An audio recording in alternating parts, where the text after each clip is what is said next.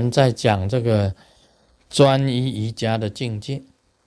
我们上回呢提到这个气场的问题，我说每一个人都有气场，那么在推而广之啊，每一栋房子都有气场。所以呢，有缘的众生啊，你跟他有缘呢，是因为你自己的气场跟那个人的气场相合；你跟这个人没有缘呢，是因为你的气场跟这个人的气场排斥。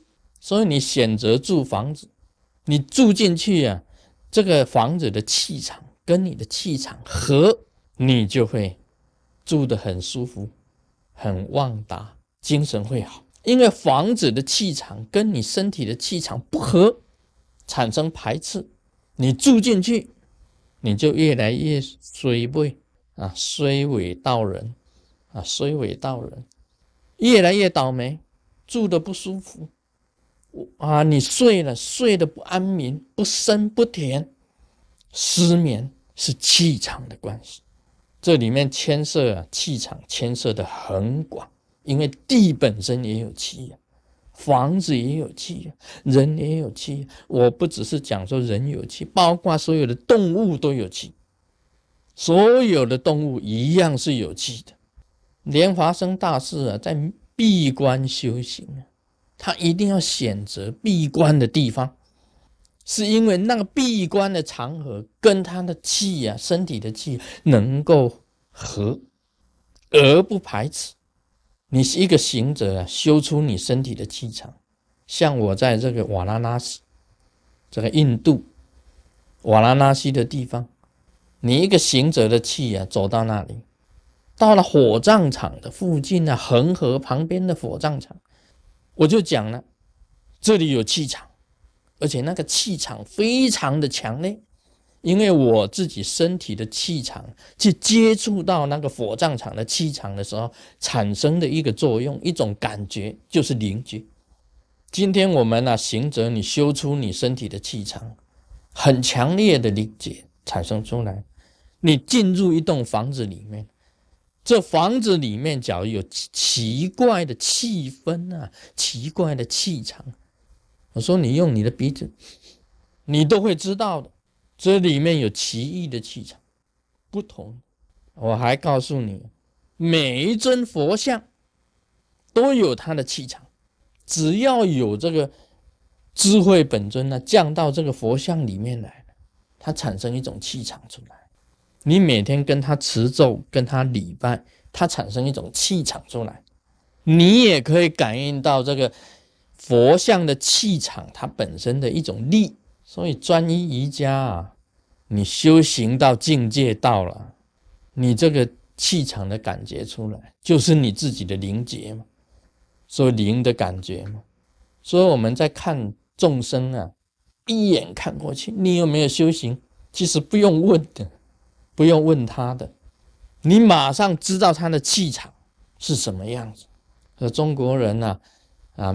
讲算命呢，说善观气色，善观气色，就是观察你自己身体的气，就知道你自己本身的运。所以一个行者修到他的境界到了，他只要两眼一张开一观察，什么都知道的，因为他看到你的自己本身的气场了你你自己的气场如何，他当然知道，不用伸手。所以行家一伸手，便知有没有。这个不用，行家一睁眼，就一切通通了之，通通都知道的。那气场怎么修呢？专一瑜伽的境界，每一个人都有气场，但是你能够精神统一的话，你的气不散乱，不走失掉，可以讲身无漏，口无漏。心无漏，意无漏，你根本就不漏了。所有的气啊，回归收在身上放光，还没有达到放光的境界，这个气啊，在你的周围布满，布满了这光气，都在你的周围。所以，包括树叶，每一片树树叶，它都有气在上面的。每一片树叶，每一棵树都是有气的；每一块土地都是有气的；每一间房子都是有气的。你学习专一瑜伽的境界，达到精神统一，所有的气回归，全部走回你自己的三个丹田。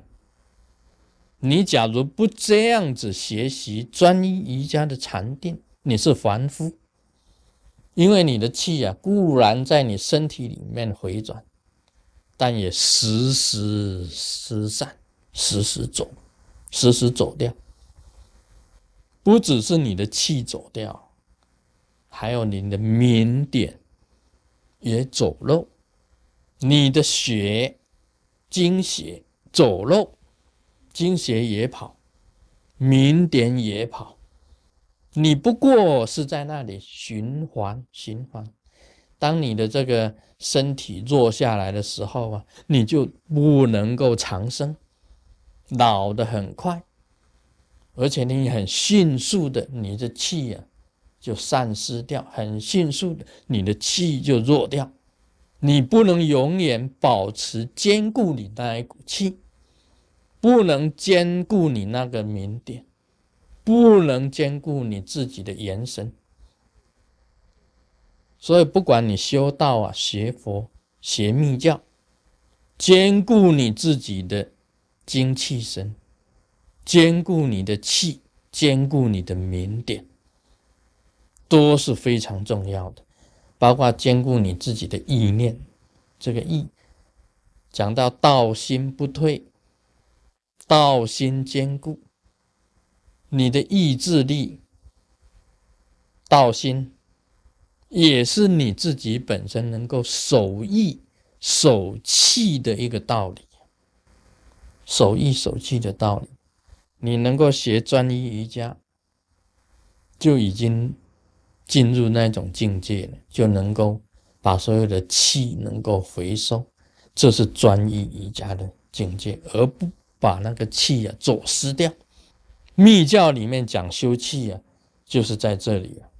密教里面讲修气啊，就是可以讲身口意全部不漏失，是讲这个的。守意守气，Om Mani Padme Hum。